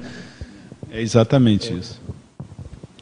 É, e até a gente colocou aqui no paper o prontidão. A gente está fazendo um, da postura, a gente vai fazer um curso, a Fabiana Guzzo e eu, que a gente vai itinerar depois com esse curso, né, que é a postura parapsíquica interassistencial, a gente vai itinerar. E esse parágrafo aqui até eu tirei do curso, que, e, que diz assim, a prontidão. Com a evolução, a consciência passa a compreender que a postura parapsíquica interassistencial, PPI, necessita ser manifestada de maneira contínua e lúcida. Não basta ao parapsiquista estar assistencial em horários ou lugares pré-determinados a prontidão interassistencial dioturna se faz necessária para a consecução da tarefa de esclarecimento. Tem que ser toda hora, todos os dias, todo momento. Professora Gláucia, muito bom o nosso debate aqui, né? Quero aproveitar para atender algumas perguntas dos nossos colegas que estão online. E eu quero trazer uma pergunta da professora Lani, que vai exatamente eh, nesse tema né, da prontidão que você está falando. Ela fala o seguinte: olha o que ela pergunta. Você traz na página 1 né, o item sobre prontidão. Poderia dar exemplos dos ganhos evolutivos de tal postura assistencial? Eu acho que é a confiança dos amparadores, né? porque como eles sabem que pode contar com a minha prontidão, desculpa, eu, eu ganho muito com isso, né? porque eles sabem que ó, pode contar com a Glaucia que ela vai lá e faz. Né? Então, eu, eu não me preocupo se eu se eu tenho, eu, eu me preparo para fazer o trabalho, né? Eu me preparo para fazer o trabalho, mas eu não tenho medo de fazer o trabalho. Ah, é a Glaucia a melhor pessoa para fazer? Não sei, mas eu estou pronta para fazer. Né? Se tiver que fazer de madrugada, tenho sempre muito amparo, né? Tenho sempre muito amparo, muito amparadores intrafísicos, então, mas eu não fujo do trabalho. Então, se precisa, eu vou. Eu quero pedir para você ampliar uma questão aqui que ficou uma dúvida, o pessoal mandou no chat. A Marli perguntou o seguinte: você falou né, sobre não pensar mal dos outros, e ela pergunta: como não pensar mal de quem planta o mal, de quem faz mal? Você poderia ampliar um pouquinho? Olha, um exercício que eu faço é o seguinte: se a pessoa está plantando mal, né, primeiro que eu não sei qual é o mal da pessoa, porque eu, eu não sei qual é o conceito do mal que ela está falando. Mas é entender que aquela pessoa ela tem algum tipo de sofrimento, ela está com algum conceito distorcido, e que eu não tenho acesso a isso, eu não tenho como impedir né, que ela pare de fazer o que está fazendo. Então, se eu pensar mal dela, eu só vou piorar a situação dela. Se ela já está no buraco, porque ela está fazendo mal para os outros, se eu pensar mal dela, o que, que eu vou fazer? Eu vou me acompliciar com os assediadores dela e vou empurrá-la mais para o buraco ainda. Então, qual é, o que, que vai me diferenciar em relação a ela, eu pensando mal dela? Eu vou me unir aos assediadores dela. Muito bom. É, e a questão é não pensar mal da pessoa, né? Não, o ato em si alguma. é uma coisa É. que pode ser analisada de maneira separada, né? E aí, só trazendo mais uma questão aqui dos nossos colegas, o Fábio Klester está perguntando o seguinte para você. Professora Gláucia, qual é a importância do princípio da descrença na prática da TENEPS? E quais seriam as possíveis consequências para o iniciante que ignore ou não use tal princípio na prática da técnica? O princípio da descrença é autoexperimentação. O princípio da descrença é autopesquisa, é autoconhecimento, é estudo. Né?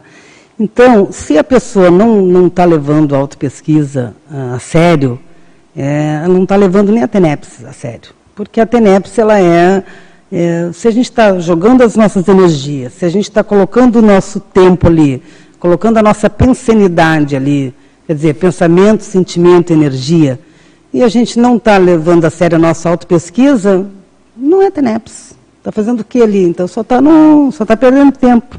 Então acho que o princípio da descrença tem que ser melhor entendido. E eu, eu sugiro é, realmente começar pelo livro do Oswaldo, que vai ajudar muito. Ajuda muito. Então eu vou trazer mais uma questão, depois vou passar aqui para os nossos colegas, né? Então a Cândida está perguntando, professora, iniciar a TENEPS pode ser considerado um ponto de viragem existencial? Ah, no meu ponto de vista, sim. No meu ponto de vista, sim.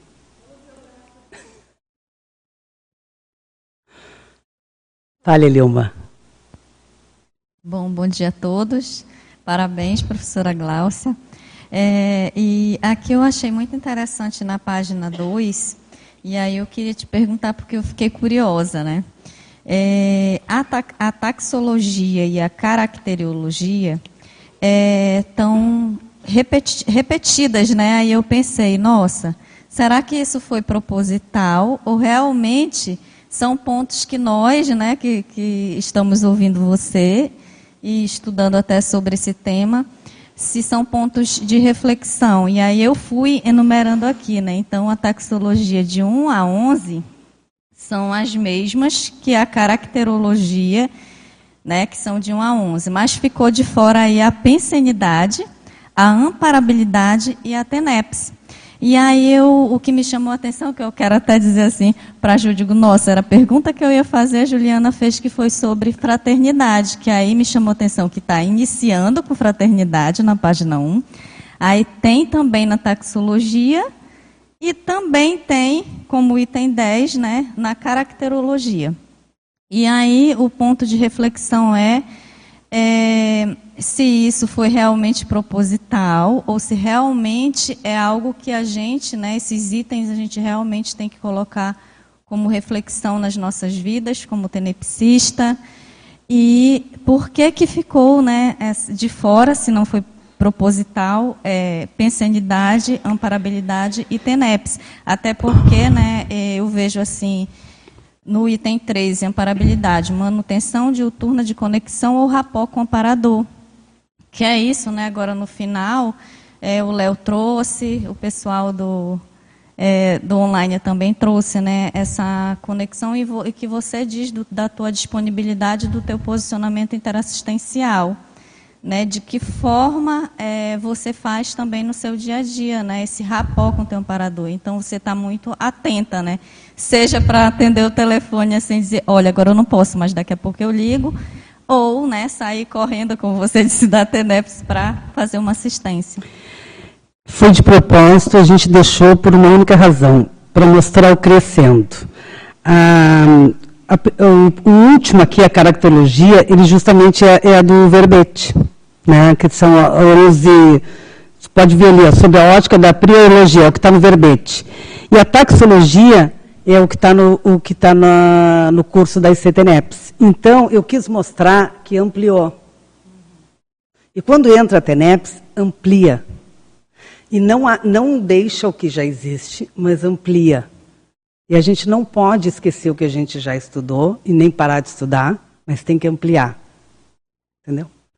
Então parece que fica repetido? Não, mas é que fica, tem que ampliar, tem que deixar ali, tem que, ah, tem que, tem que, tu pode ver assim, ó, o primeiro começa com autoanálise, o outro começa com abertismo. O segundo começa com autocoerência, tem que ter autocoerência. O terceiro, autoconfiança, começa, fica, ah, falar em autoconfiança, vou falar de novo neste livro, mas esse livro do, sobre autoconfiança parapsíquica é bem legal, viu? Principalmente para as pessoas que estão é, que têm algum tipo de medo, alguma coisa, é bem legal esse livro aqui do Gabriel Lara, que ajuda bastante. Ele tem inclusive uma lista de 100 medos, né? E, que ele fala. E também tem uma coisa sobre amadurecimento, oh, Elima, tu me permite falar que ele diz o seguinte: é, quanto mais a Consim amadurece e promove as reciclagens pessoais, mais ganha força do ponto de vista interassistencial e consegue ampliar e aprofundar o trabalho ombro a ombro com o amparador de função. Então, fica aí a dica, né? Eu acho que a gente tem, vocês vai pegando, né? Vai. Respondi? Respondeu sim. E também é, você falou logo no início, né, do teu temperamento, né? E, e aproveitar a oportunidade, né? Até para é, falar da, da tua autocoerência, né? Desde quando eu entrei na CIP, né? Até o momento atual, é, essa reciclagem que você falou no início, né? Do teu temperamento para hoje, né? Tipo assim, a consigláucia lá do início do meu voluntariado para a consigláucia hoje que eu estou aqui na frente. Então, assim, é muito bacana ver esse teu crescendo, né? E aí a, você fala, né? E eu fiquei rindo, eu digo, nossa, eu acho que a Glaucia deve dizer assim, puxa, mas eu, eu porque sempre me, as minhas mensagens têm abraços fraternos, né? Aí eu digo, você falando aí dos abraços fraternos que você colocou, né, como assinatura do seu e-mail, né? Aí me pensou, eu digo assim, que bacana, né? Você vai no crescendo, ela fala do temperamento dela que realmente no início ela teve que reciclar e coloca para ela mesma como se fosse né, um, um espelho. Né? Eu tenho que ter, eu tenho que ser fraterna, né? eu tenho que, que realmente, de fato, colocar isso no meu dia a dia. É, e, e, não, não é que a reciclagem tenha terminado, viu, Lilma? É, estamos em reforma para melhor atendê-los, né? Cláudia, só voltando um pouquinho daquela pergunta do YouTube, que tem intenção de iniciar a né? lembrei da pessoa pode entrar no site da ICTNEPS, ali tem vários cursos para a pessoa iniciante. E também se programar para o final do ano, que nós temos o fórum da TENEPS, é né?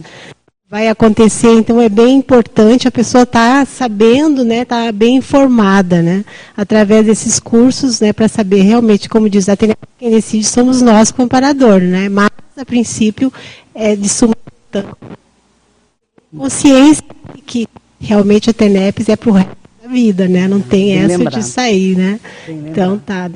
E agora voltando aqui para o paper, na página 2. Só um pouquinho, acho que a Luísa quer falar sobre a TENEPS também, só um segundo. Ah, sim, aproveitar que a Terezinha já puxou o gancho, a gente tem um curso, né? Que é planejamento da consciência tenepsável. Ele é justamente para as pessoas que querem conhecer a técnica, começar a se planejar. Não, não é a questão assim, ah, o início imediato, mas alguém que está leu o manual do TENEP, se interessou e quer fazer um planejamento. Então, esse curso também é interessante. Ele é dado normalmente na semana da, da Tenepsologia e, às vezes, no final do ano. Aí, eu não sei que eu não sou voluntária da ICTNEPS, mas eu dou esse curso lá pela ICTNEPS. Então, é entrar em contato com eles para ver certinho a agenda. Eu também lembrei enquanto tenepsista, nós precisamos estar atualizados, né? Interassistencialmente falando. E nós temos aqui na CCI cursos, né, para a gente se atualizar. Temos uh, cursos que vão levar no dia a dia a gente ficar mais lúcido, né, para esse processo. Pelo menos é a minha percepção, né, hoje, porque o tenepsista ele ele não pode ficar estagnado, né? Porque senão a coisa não funciona também direito. Com colaboração com os amparadores. E aqui na página 2, eu queria que tu ampliasse, professora, uh, três itens. Na taxologia, que tu falasse respeito do item 7, que é a questão da autonomia, que você a respeito da liberdade na atuação multidimensional, depois o item 13, que é a amparabilidade, e depois na caracterologia sobre a questão do que é empatia, que eu acho muito sério também essa questão. Então é o 7. O 3. E depois lá no, na caracterologia, o item 9, da empatia. Por favor. Bom, é, na medida que a gente desenvolve o nosso autodiscernimento né, e a nossa lucidez multidimensional, a gente consegue ficar com mais autonomia. Né, quando a gente se projeta. Eu já tive projeções que eu me sentia uma deficiente física no extrafísico. Eu não enxergava nada. Eu não conseguia andar. Aí eu pensava assim, gente, eu não, eu não enxergo nada, não conseguia agir, não conseguia atuar, não conseguia nada. E na medida que eu fui eh, melhorando, eu fui podendo ter mais, eh, poder trabalhar, porque eu não conseguia trabalhar no extrafísico, né?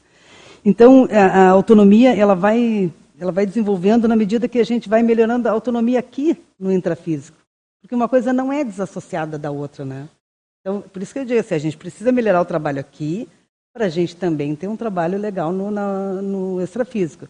Porque uma coisa não é separada da outra, a gente tem que lembrar disso. Então, é, a liberdade na atuação multidimensional, lembra, a autonomia. A gente precisa desenvolver a nossa autonomia. E como? Com autodiscernimento, autolucidez, treino e vontade de fazer, né? de fazer o trabalho. E o que, que, que precisa fazer o trabalho? Assistência, né? Se qualificar, estudar, disponibilizar. Tudo que, tudo que precisa. Aí agora você quer é, amparabilidade, né? manutenção dioturna da conexão ao rapport com o amparador. O que, que os amparadores precisam? De mão de obra. O que, eles precisam? De energia, eles precisam de disponibilidade, eles precisam de uma pensinidade sadia para que eles possam fazer o rapport, né? para atender aquelas consegues. E se a gente dá essa psicosfera sadia para eles, eles podem fazer o rapport com, com a Consex que a gente precisa. Uma vez eu tive uma experiência, numa pré-aula até. Eu ia dar um PSIP lá em São Paulo, e, e, veio uma Consex para a minha psicosfera e eu senti, assim, nitidamente. E olha o que, que eu pensei. Gente, pode. Vai ver, ela está há mil anos sentindo mal e ela vai poder ter um leve agora. E eu me sentindo muito mal, com ânsia de vômito, com tudo. Eu fui para a cadeira da TENEPS feliz, porque eu vi que ela estava se sentindo bem pela primeira vez em muitos anos. E eu entendi que aquele bem-estar, apesar de estar me sentindo muito mal fisicamente, eu estava me sentindo muito bem por estar ajudando aquela Consex que estava tendo um leve.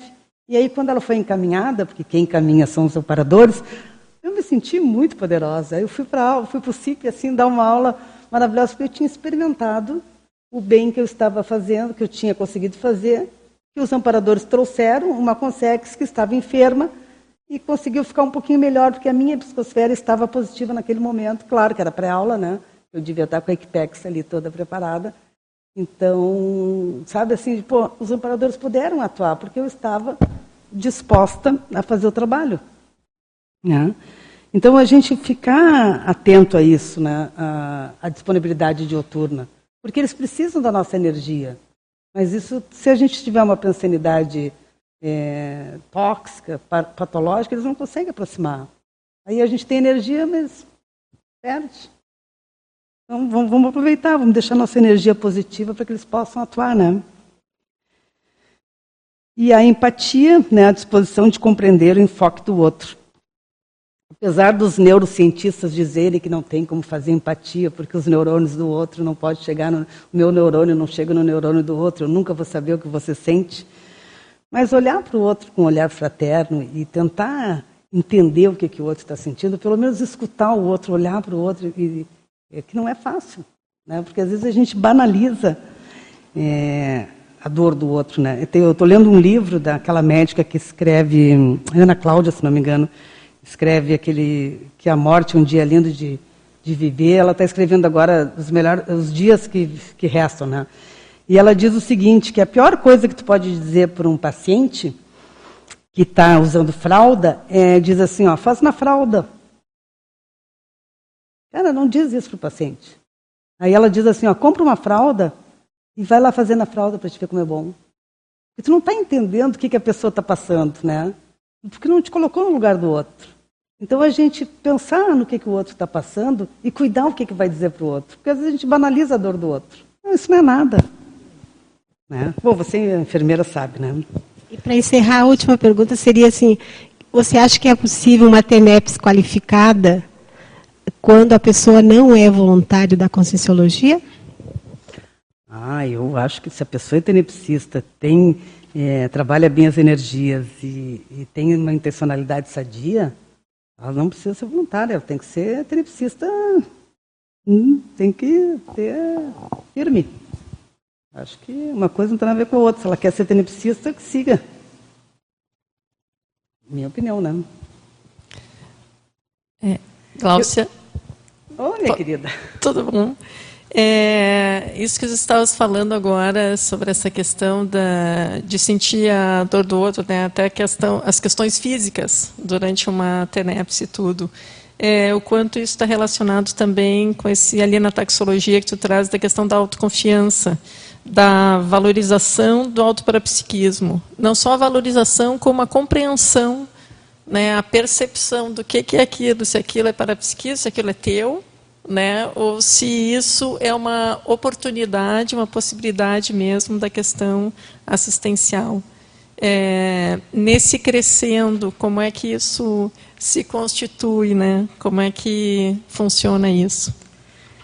De novo, eu penso que a autopesquisa ela ajuda muito, né? Porque na medida que a pessoa se conhece, ela vai conseguir perceber o que é dela, o que não é, né? E eu acho que o mais importante da, dessa questão, porque o, auto, que o parapsiquismo ele é informação, né? Então, se você se conhece e vem alguma coisa, que está acontecendo alguma coisa que você vê que não é seu, aí o que eu percebo é como interpretar aquele fenômeno. E, e outro, e o que, que vai fazer com aquela informação? Porque, às vezes, pegar uma informação e fazer um filme de Hollywood e distorcer completamente e levar para outro lado também é um desserviço, né? Então, eu acho que a gente precisa botar o pé no chão né, e ser mais técnico mesmo. Poxa, veio essa informação, mas por que, que veio essa informação? O que, que isso tem a ver? E, e olhar, né? Bom, está passando no meu filtro. Isso bateu em mim, por quê? Que, que traço é tirar fora né, tudo que pode ser do nosso, da nossa intraconsciencialidade mesmo, porque passa por nós, não adianta. O parapsiquismo, quem vai interpretar é o nosso cérebro, não tem como a gente é, não interpretar ele. Né? A, nossa, a nossa consciência ela se manifesta pelos quatro veículos, né? então a gente, e por isso que a gente precisa realmente se conhecer para interpretar bem os fenômenos. Né? Eu quero fazer um, um, um comunicado, tá? Vou trazer mais uma questão que está aqui no nosso chat também, da professora Miriam Kunz. Ela agradece, né, parabeniza pelo trabalho, pelo paper.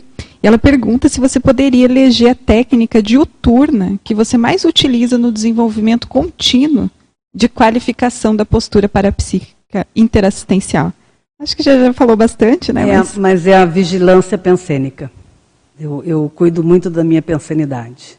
Eu, e a hora que eu estou desviando, eu puxo, eu disse, não, não, não, não dá.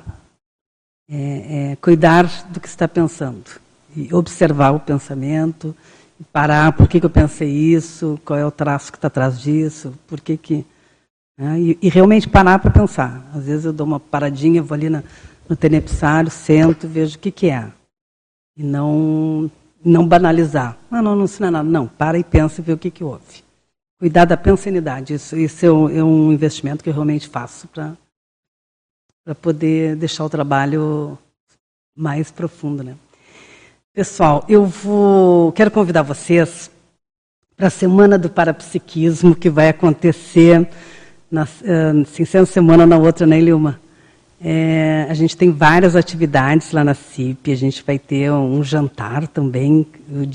A Ilma vai me ajudar aqui com as, com as datas, tá? E a gente vai ter um curso, que é o, um curso, um curso de imersão no, no Interlúdio, um, o nome dele é Praxis, e vai ser com o professor Epicom Fred Gani. Então é um curso maravilhoso, eu recomendo. E a gente está bem feliz, a gente tem várias atividades aí na, na loja da CIP, tá todos os links lá. E o, vai ter o jantar que é por adesão, estão todos convidados. Né? A gente vai lá, a gente vai lançar o nosso centro de pesquisa, o CPCONS também. E a gente está bem feliz com todas as atividades da CIP. Era esse aviso. Que, qual é o dia, Lilma? Ah, tem uma caminhada, tem uma a caminhar, a caminhar. Fala aí, Ilma, por favor, você que está com a. Com, com... É, o convite da Glaucia é a caminhada que está aberta a toda a CCCI, né? Os voluntários da CIFP abre, né, esse momento que é nosso para toda a CCCI e aí a gente convida a caminhar, é, para ir todos à caminhada, mas plantar uma muda aroma, aromática, né? É é, e quem vai conduzir é o professor Rodrigo Marchioli. E também o nosso jantar né, de, do, dos voluntários da CIP, que vai ser no hotel. Então, todos convidados, dia 15, né, por adesão. Todas as duas atividades você faz inscrição na loja da CIP. Isso. Né, o então, Praxis, né, a nossa querida Glaucia já falou, então vai ser 18, 19 e 20, ainda temos vagas. Não percam, porque é um curso de imersão, né? Tem também muito a ver com o tema de hoje, né? Praxis muito. interassistencial. Então fica aí o convite. Obrigada. Bom, professora Glaucia, queria pedir para você é, agora, você pode comentar um pouquinho as ortopensatas que estão aqui na página 1, né? Ah, tá. A ortopensata 3 e a 4. Bom, a 3 é estigma, a autovivência da autoconsciencioterapia, composta pela autopesquisa, a intencionalidade sincera, a disponibilidade, a reciclagem e a automotivação é a solução mais eficaz para se eliminar radicalmente os estigmas conscienciais em todas as naturezas. Ou seja, sem autoconsciencioterapia não rola. Entendeu? Tem que fazer. Melhor é fazer. E qual é o. Ah, eu vou fazer a quatro, né? Evolução. Evolução é interassistência. Simples assim.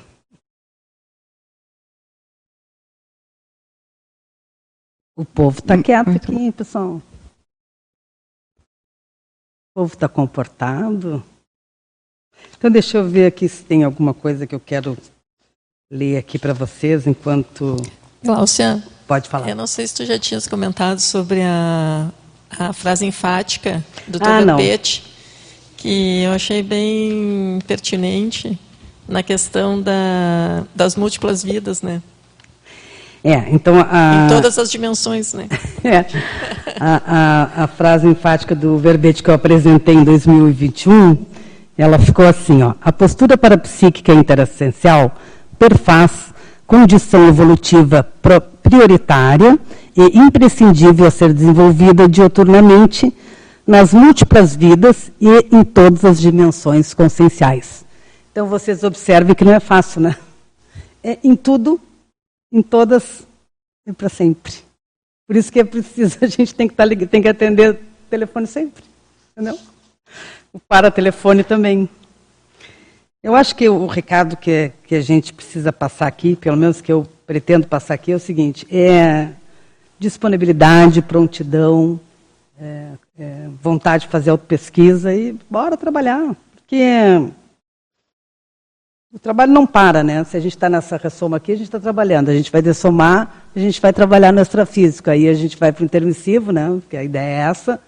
E aí a gente vai lá na baratrosfera resgatar e dessa vez a gente vai sozinha. Aí depois a gente ressoma e vem fazer o trabalho de novo. O trabalho não vai parar nunca. Então é melhor a gente já pegar o ritmo do trabalho. Né? E aí qualifica e já não já segue o ritmo. Né? Não acho que fica mais fácil? Imagina, se a gente parar de trabalhar, até pegar o ritmo de novo. É por isso que é melhor não parar. Eu vou trazer mais uma questão, então, aqui dos nossos colegas que estão online, né? A Marli, ela pergunta uma questão interessante, né? Ela fala o seguinte: existe algum estudo que inclua as consins que desejam praticar TENEPS, mas não tem como estabelecer um local, tipo uma caravana tenepsista? Incomum, né? Mas é não, é interessante. Não, não, tem que ter um local, né? Tem que ter um local fixo, tem que ter um local. Não, a, a TENEPS não é itinerante, ela tem que ter um local fixo, uma base fixa, e tem que ser no mesmo horário, tem que ter raízes.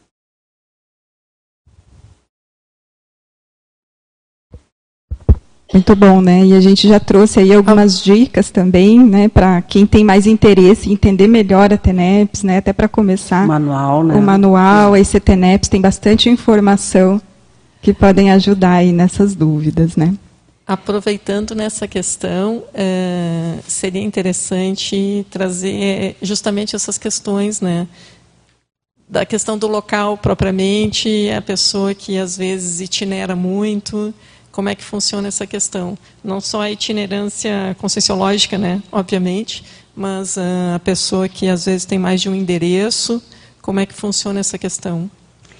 É, eu hoje eu penso que hoje, hoje atualmente tá, para mim está muito caso a caso, né? Por exemplo, eu quando eu viajo eu faço TENEPS, a não ser quando eu estou em algum local que realmente a gente está no mesmo quarto e não tem, aí não dá. Mas eu quando eu viajo sozinha eu faço, eu prefiro fazer. Quando não dá, realmente não dá, mas eu prefiro, na dúvida, eu faço. Então, eu falo, ah, o hotel não é bom, mas eu faço. Vai ficar em outro, vai para outro país, eu faço. Agora, claro, quando a gente está junto. E a gente fez uma viagem até recentemente, né, Alex, que a gente não fez TENEPS. Quando nós chegamos em Foz, poxa, a TENEPS estava carregada. Carregou. Então, eu vi que veio as consex do, daquele país, a gente tra trabalhou, sua, sabe quando acumula o trabalho? Então, então o negócio é não parar. Deixa eu tentar contribuir. Como a Glaucia falou, né, o que a gente vê é que a situação é caso a caso mesmo. Tem pessoas que, ao iniciarem a TENEP, se mudam ou precisam trabalhar uhum. em outros locais, e esse é o resultado da TENEPS acontecendo. Então, cada caso é um caso. Mas essa questão de viagem é interessante, porque assim, ah, é, férias. Ah, tem férias da TENEPS, né? Tem férias do parapsiquismo, tem férias da assistência. Não, não tem férias, né? Assim, a pessoa que ela vai viajar, ela já vai se planejar para ver se onde ela está. Se é possível fazer TENEPS, ela vai escolher o quarto adequado para fazer TENEPS. E, às vezes é uma vai viajar na família. Não tem opção? Não tem opção. Você não vai fazer uma TENEPS com um quarto cheio de santinho ali. Mas se ela tem condições de ficar num hotel, de se planejar, uma questão que eu gosto muito de utilizar é a técnica da visualização parapsíquica, principalmente para escolher hotel em viagem. Assim. Eu tento olhar o quarto, eu tento ver foto do quarto, eu tento perceber, para olhar e ver se tem condições de fazer TENEPS ou não. Porque às vezes a gente fica assim, ah, tem que descansar. Claro que tem que descansar. É claro que a gente tem que ter férias. Mas qual que é o custo de uma TENEPS não feita né? Sendo que a gente pode fazer, estou falando em situações que a gente pode escolher fazer ou pode escolher não fazer. E qual que é né, o custo de você, Ei, que legal, vou ficar num hotel que não, é super antigo, mas tem um monte de imagem coisas esquisitas assim no quarto. Então, acho que o tenepsista ele precisa ter essa, esse posicionamento com o próprio processo evolutivo dele, né? Acho que quando a gente tem uma experiência, às vezes é uma experiência na TENEP só, já vale para isso. Você vê o nível de assistência que faz uma vez na vida, você pensa, fala, poxa, o que, que é eu escolher um quarto adequado e o que, que é eu deixar isso, é, é, é, esse nível de assistência né, para ser feita. Então, é isso. E como sugestão né, para a pessoa que está perguntando, tem uma tertúlia matinal também, acho que tem umas duas, minha sobre essa questão de planejamento da consciência inepsável, dá para procurar, é que a gente aborda essas coisas mais básicas também, né, de início, de dúvida, que todo mundo tem, né, antes de começar. E uma outra questão nesse sentido é justamente perceber, uh, quando a gente fala sobre a tara assistencial, né, as oportunidades que essas situações oferecem para a gente quando a gente está fora, quando está em outro lugar, é, a percepção em relação à questão da autopesquisa até as possibilidades que são uma surpresa muitas vezes para a gente do que a pessoa já é, consegue nesse sentido, né? Sim. Eu acho interessante só voltar que me veio à memória aqui uma lembrança, que é isso que você falou. A primeira vez que eu viajei com o Gabriel, foi a primeira viagem e tal, e a gente não escolheu muito bem os locais.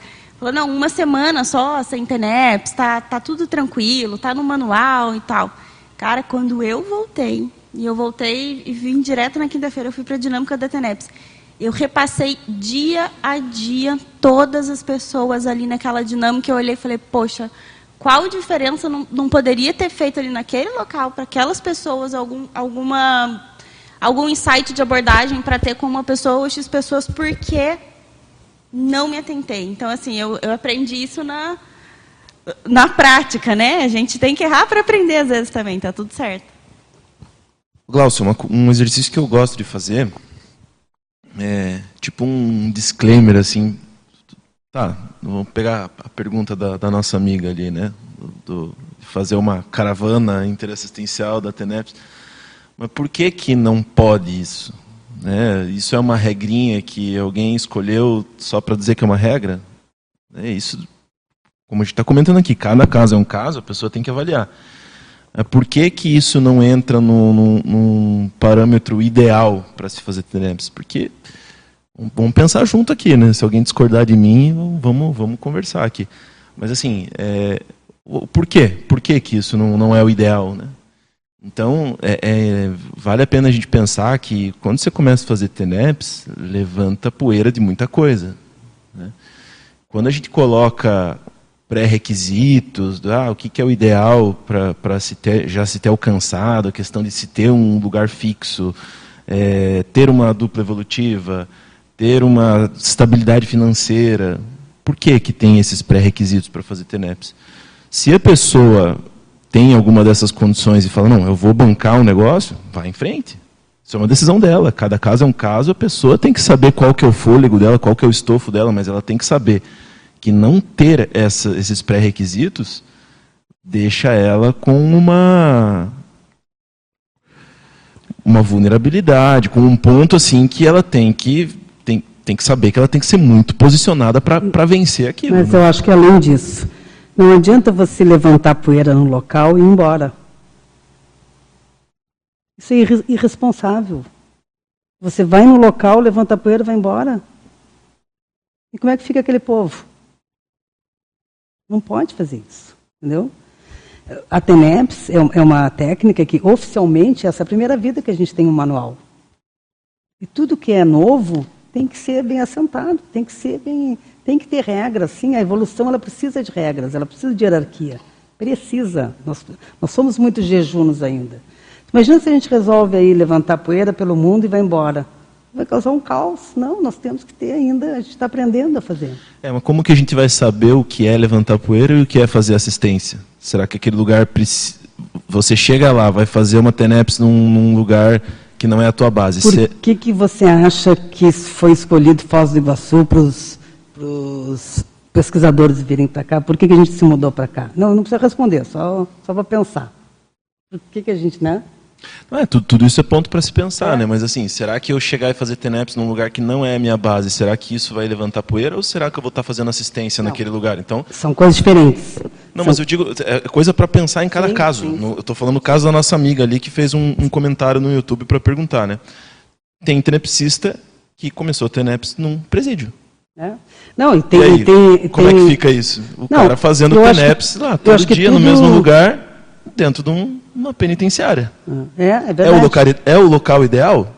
Se o cara fosse esperar ter um local ideal, ele nunca começaria a TENEPS num presídio. Mas agora, fazer a TENEPS no presídio, o que, que isso pode ter levantado de poeira no bom sentido, dele ter feito assistência lá dentro? Se o cara bancou, se o cara está fazendo um livro, assistência, né? saiu até livro disso, né? É. Então, Exato, exato. Por isso que cada caso é um caso e vale a pessoa pensar no caso dela. Por exemplo, a pessoa ela, ela, ela viaja bastante, é trabalho, tudo mais. Ela tem que colocar na balança se isso é uma questão vai, vai entrar numa autopesquisa profunda ali, né? se ela não tem alternativa. Eu, por isso que eu sugeri primeiro ler uma nova é, da TENEPS, né? começa pelo manual da TENEPS. Igor.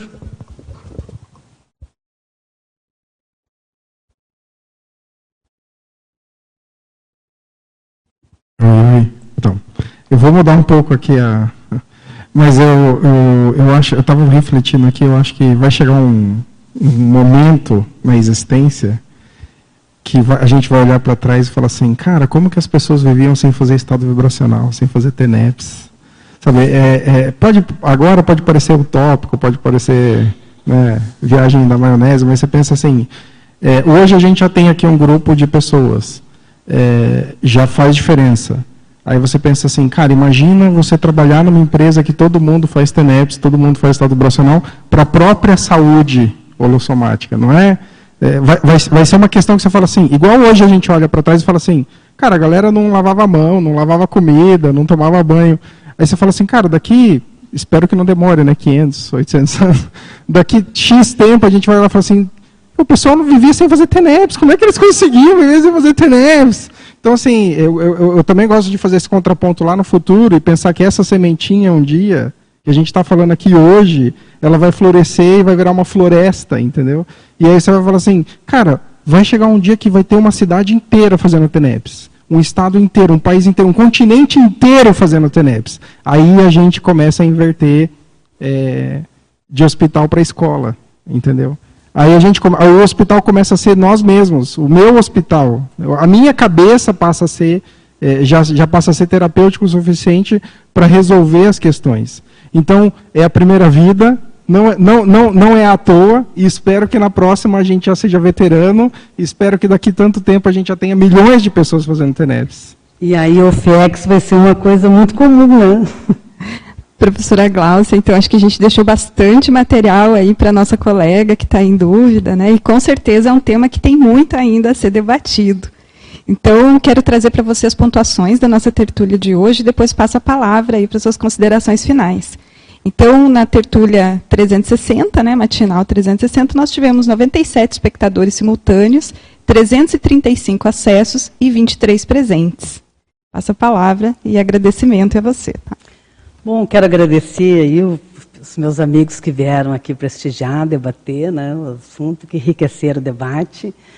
Eu quero agradecer o pessoal da TM, muito obrigada, Mendy, pelo apoio.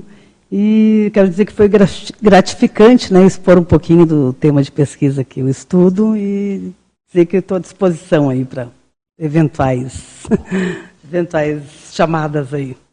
Tá bom? Obrigada.